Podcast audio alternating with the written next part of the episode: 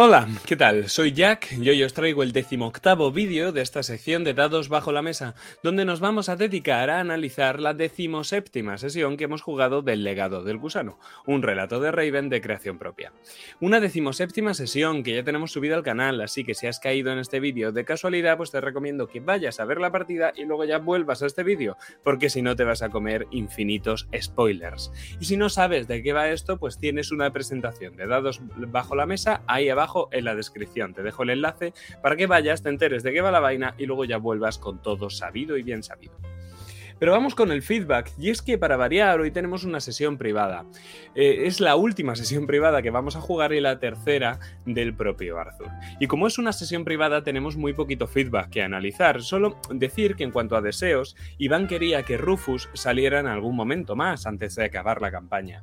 Y además quería tener mucho drama en su sesión privada, sobre todo relacionado con esta idea del dejar ir que ya introducimos en la sesión 16 de la campaña con la carta de Rebeca. Y se redunda bastante en esto. Este deseo del dejar ir inspira no solo todo el tono general de la propia partida, sino esa escena clave que fue la eh, redención de Michael y de Philip cuando pasan al más allá, además del descubrimiento de que no es Rebeca la que espera a Arthur al final del camino en el otro lado. Por otro lado, también tengo en cuenta el deseo de Sergio, que deseaba que el sacrificio de Marcela no fuera en vano y Emily pudiera ser encontrada con facilidad. Esto es algo que se hace en la propia partida, Arthur allana el camino para que luego Emily pueda volver sin tirada ninguna. Sin embargo, no podía ser Arthur el que se llevase a Emily de la mano porque eso es de la trama de Gabriel. Gabriel está muy involucrado ahí y tiene que ser cosa suya. Con el diseño de esta partida, con todos los elementos que necesité para conformar la partida. Entonces vamos a hacer un repaso, como ya hicimos en la antigua sesión privada de Arthur, en la anterior.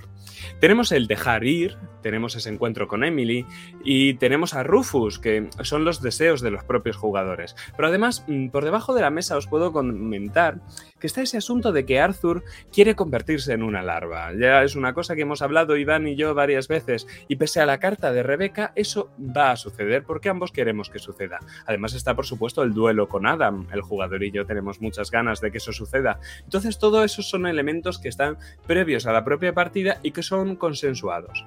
En cuanto a las necesidades de la trama, cosas que solo sé yo, está Philip, que tiene que volver a salir. No solo porque Arthur decide que su redención no sea definitiva en la sesión anterior, sino porque es importante marcar a los jugadores la necesidad de que las larvas tienen que aparecer no solo en el mundo de los vivos, sino también en el mundo de los muertos. Es necesario acabar con ellas en ambos lugares para que las larvas dejen de desaparecer, ya sea redimiéndolas u otra cosa. Con Yakub tenían que hacer lo mismo. Jakub tiene que volver a aparecer como guía de Arthur, como es la primera vez que muere desatando su maldición. Y mm, eh, esta escena, además con Jakub, íbamos a aprovechar para soltar información útil. Jakub es el gran villano, el enemigo final de la campaña, y si hay que derrotarlo, es necesario que se entienda perfectamente. Es necesario que se comprenda su propio pasado, que se comprendan las motivaciones del villano, no sencillamente que sea ese boss final de la dungeon al que venimos a derrotar sencillamente porque está en la última sala y ya está. No, tiene que ser el causante de todo y tiene que tener las motivaciones para ser quien es. Hay que entender al villano, porque así la victoria o la derrota contra el mismo será más o menos satisfactoria. Pero es que además de todo esto tenemos un as bajo la manga. Yo como director de juego sé desde la sesión 5 que aunque Michael haya muerto, Michael va a volver a aparecer. Y nada menos que en el otro lado. El hecho de que eh, eh, la persona haya muerto en Raven no significa que su trama haya terminado, sino que se desplaza a un plano más fantasmal. Michael, ese hijo bastardo del padre Renel que muere en la sesión 5 sin que Roxanne o Arthur puedan impedirlo. Muere con el nombre de Stephen En los labios. Un niño que va a estar muy ligado a la propia trama de Arthur, un niño que estaba enfermo, un niño cuya muerte representa que el destino es inevitable, aparece más allá, porque hay más vida después de la muerte. Entonces tenemos el duelo, tenemos el aceptar la muerte, tenemos a Jakub, tenemos a Michael, tenemos a Philip, tenemos el dejar ir y tenemos a Emily. Tenemos sesión. Y la primera escena es ese especie de resumen de la situación actual de Arthur que nos sirve para meternos en situación a la vez que rescatamos algunas frases célebres de la campaña y más concretamente de la trama de Arthur. Son frases que yo repito con las respectivas voces de cada personaje no jugador. Esto conllevó un importante trabajo para hacer que todas las voces fueran reconocibles, un trabajo que es previo a este momento y un trabajo también para este momento de yo ensayando muchas veces aquí delante de la cámara. Tras esto, llega el momento de la introspección personal de Arthur, uno que nos hace falta para justificar que pese a que Gabriel y Rebecca no querían que se transformaran en larva, Arthur tiene que hacerlo para contrarrestar la maldición que lo acabará matando y para desplazarse al otro lado, buscando a Rebeca, porque él cree que Rebeca es la única que puede redimir a los User. Eso lo veremos en la partida. La escena consiguiente a esta introspección personal de Arthur en la que se justifican las decisiones que toma en partida eh, es la del propio duelo. En el duelo no solo aparece Adam, sino que aparecen todos los NPCs clave de la trama de Arthur. Estos son el Dr. Smith, eh, Ponover y Montresor. Con el Dr. Smith la relación nunca ha sido demasiado buena, pese a que Arthur le salva la vida. Entonces hace un poquito de padrino de Adam en el duelo, podríamos decir pero posteriormente aparecen Ponover y Montresor. Ponover, con, que, con el que la relación no es demasiado buena desde la sesión 7, sigue siendo el custodio, por tanto ha venido a arbitrar este duelo. Y Montresor, con el que la relación empezó un poquito jodida, sobre todo desde la sesión 7, y que en la sesión 10 se convierte en un aliado de los Corvus al completar su trama personal. Todos aparecen, recordemos, esta es la sesión que resuelve el, el enigma de Arthur, que termina ese enigma personal. Por tanto, estos NPCs tienen que aparecer. Tras el propio duelo, nosotros aprovechamos la trama de Arthur para. Eh, aprovechamos la muerte de Arthur para hacerle ver, gracias a la influencia del libro con el que ha muerto, los planes del gusano. Esto lo hacemos mediante un viaje lisérgico que no es el primero que Iván experimenta en este canal. Y luego, después de este viaje tan movidito, la calma la calma del otro lado que describimos de una forma muy detallada, porque el otro lado no es un lugar que se vea todos los días y, todos los días, y es el escenario principal de nuestra sesión. La aparición de Yakub obedece a los motivos narrativos que ya he señalado anteriormente. La muerte nos hace de psicopompo, nos guía por el mundo de los muertos hasta el olvido, ese lugar que quiere mostrar a Arthur es realmente el Maelstrom, donde todas las almas están condenadas. Tras hacerlo, se muestra que este guía no es un mero árbitro, sino que es un auténtico villano, por tanto intenta asesinar a Arthur lanzándolo al vórtice del olvido. Y para esto introducimos un propio Fiat, Philip, esa excusa que utilizamos para sacar a Arthur del vórtice. Un antiguo villano, el antiguo terror de los Corvus, que aparece ahora directamente como no solo un aliado, sino también una ayuda durante toda la sesión y más concretamente en este punto. El drama de la sesión anterior con su redención tiene que tener consecuencias. Este hombre está redimido y se ha convertido en una ayuda. Y aquí podríamos haber hecho que Philip recuperase el habla, ¿verdad? Pero no lo hacemos. Dejamos que sea el otro NPC el que lleve el peso de la conversación. Esto es un truco de dirección. Dejas mudo a un NPC para que pueda hablar el otro, así te puedes concentrar en el roleo de uno. Además, me encantaba este tándem que hacen Philip, mm, grande, poderoso, que cuida del pequeño que es el que habla por él porque lo entiende. Y por supuesto es a través de Michael que experimentamos el propio drama de Philip. Y es que entonces se inicia una nueva guía por el otro lado, si bien ahora no es la muerte, que ya se ha revelado como que no es un aliado, sino todo lo contrario, sino que son esos aliados, toda esa gente a la que han ayudado en la campaña, les devuelven ahora el favor, concretamente a Arthur guiándolo por el otro lado. Y así llegan a una escena de un enemigo que también se han hecho a lo largo de la campaña. Y es que los que aparecían como aliados al principio ahora son enemigos. Y los que aparecían como enemigos ahora son aliados. Estamos hablando de Augustus Tamerlane, que fue expulsado y no destruido por Gabriel en la sesión 15. Y bueno, esa era una decisión que tenía que tener consecuencias. Eso sí, tampoco muchas. La escena de Augustus nos sirve para rescatar al PJ y el odio que siente por los Corvus, además que nos da algo de información sobre el otro lado y las criaturas que lo habitan. Y es que esta especie de carroñeros eh, ya han aparecido varias veces en la campaña en la forma de niebla que ha atacado a Arthur en un par de ocasiones. Creo concretamente que en sus dos sesiones privadas. Y tras la escena con, Ana, con Augustus, llegamos al final, estamos muy cerca de él, y no queremos que nuestros guías en el camino se nos junten con Emily porque es un tipo de drama distinto. Entonces, antes de que Arthur se adentre en la niebla y en el campo nevado, es necesario que Philip y Michael pasen al más allá. Así, pues drama por drama y tiro porque drama, tenemos una de las escenas más emotivas del legado del gusano, que es la redención de Michael y de Philip, que pasan más allá donde les espera Rebecca User. Una escena que a la que, pues bueno, yo le tuve que dar mi estrella por el componente dramático que tiene y bueno, fue muy emocional. Así Arthur está solo de nuevo y camina bajo el canto de su hermana hasta la cabaña en mitad del bosque nevado donde murió su propia hermana, y allí hace un sacrificio terrible para ayudarla a volver al mundo de los vivos. Esta escena, que fue también muy dramática, se llevó la escena por parte de Iván. Pero la sesión no acaba aquí, pues tras esta excursión al otro lado, que ha ocupado la mayor parte de la sesión, Arthur tiene que volver al mundo de los vivos y usar todo lo que ha aprendido en su viaje del héroe para redimir a su mayor enemigo, Adam Muser. Pero no todo el mundo ha sido un alegre testigo de la resurrección. Montresor y el Dr. Smith ya tienen sus tramas finiquitadas. El Dr. Smith es un pelele, Montresor sigue siendo un aliado. Pero Ponover, neutral pero desconfiado de los Corvus, estaba allí para buscar pruebas de la corrupción. Y es que Ponover todavía obedece a un giro que va a tener que tener lugar. El ver a Arthur volver a la vida de la muerte Mm, convence al custodio de que los Corvus no tienen salvación. Por tanto, culminando una evolución del personaje que se remonta a la sesión 7, el custodio acude junto al pueblo de Raven en el epílogo para recordarles lo que los Corvus hicieron en el pasado y lo que volverá a suceder.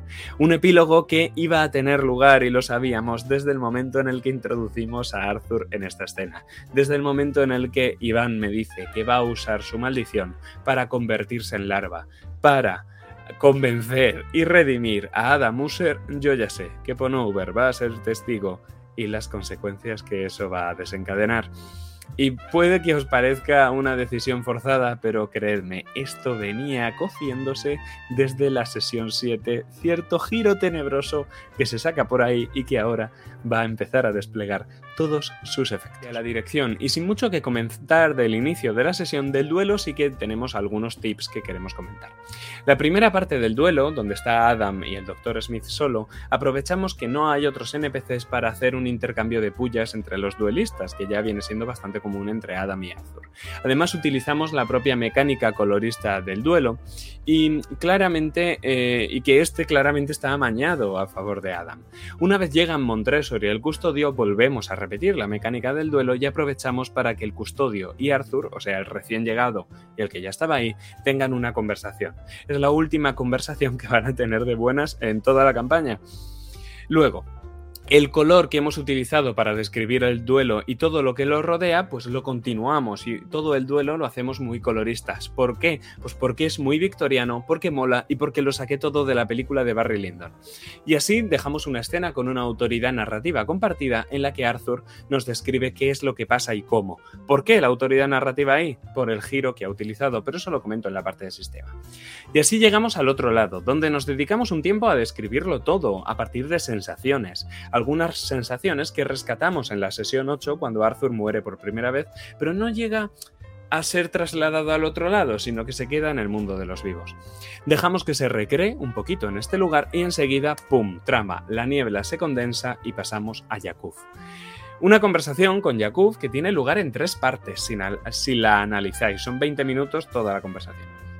Una primera parte antes de su descripción física, luego la damos y decimos que es notablemente distinta al resto de veces, dejando claro que fue humano algún día, una cosa que Arthur sospechaba desde la sesión 7. Una segunda parte de la conversación antes de llegar al olvido, que es donde se dan las notas importantes de trama y donde Jakub podemos decir que se desnuda ante el propio Arthur. Y una tercera parte cuando llegan allí, cuando ya trata sobre este lugar, el olvido. Lo tenemos delante, ergo hablamos sobre él. Así que todo lo que hay que decir sobre todas las demás cosas, tenemos que decirlo antes. Toda la información que queremos dar de Yakuf tiene que ser antes de que Yakuf muestre el olvido a Arthur. Una conversación dividida en tres partes. La presentación, toda la información que tienes que meter, Master, y luego ya el lugar a donde te he llevado y de lo que te quiero hablar. La conversación que se tiene con Michael también obedece a esto mismo.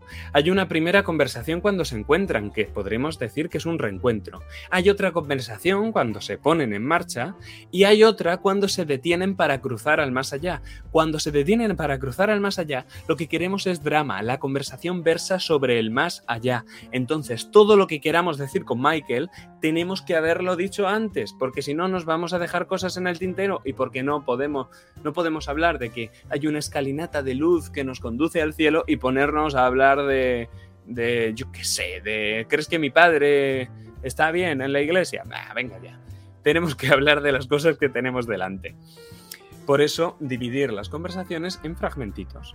Si tenéis conversaciones importantes en vuestras partidas con mucha información y con cambios de lugar, es importante que las estructuréis de una forma parecida a esta para que no quede raro. Incluso podéis introducir más lugares que más que eh, como un aspecto de color o porque sean importantes en la trama, nos pueden servir para dosificar la información. Llegamos a un lugar nuevo, tenemos una conversación sobre lo que sea que tengamos que eh, hacer y luego sobre el final. Importante, no reservar las cosas importantes para el final del camino, porque al final del camino no se discuten las cosas importantes que se tienen que discutir en escenas de hoguera, por ejemplo. Pero ya vamos pasando directamente a Emily y su afonía nos permite no interpretar al personaje durante un largo rato. Y así, el hecho de que el personaje esté afónico, sea mudo y no pronuncia palabra, vuelve más importante el hecho de que con el sacrificio de Arthur, Emily acabe hablando. A partir de entonces, color y sensaciones que llevamos el drama de exigir ese sacrificio a Arthur. A la vuelta, la retención de Adam tampoco tiene lugar de golpe.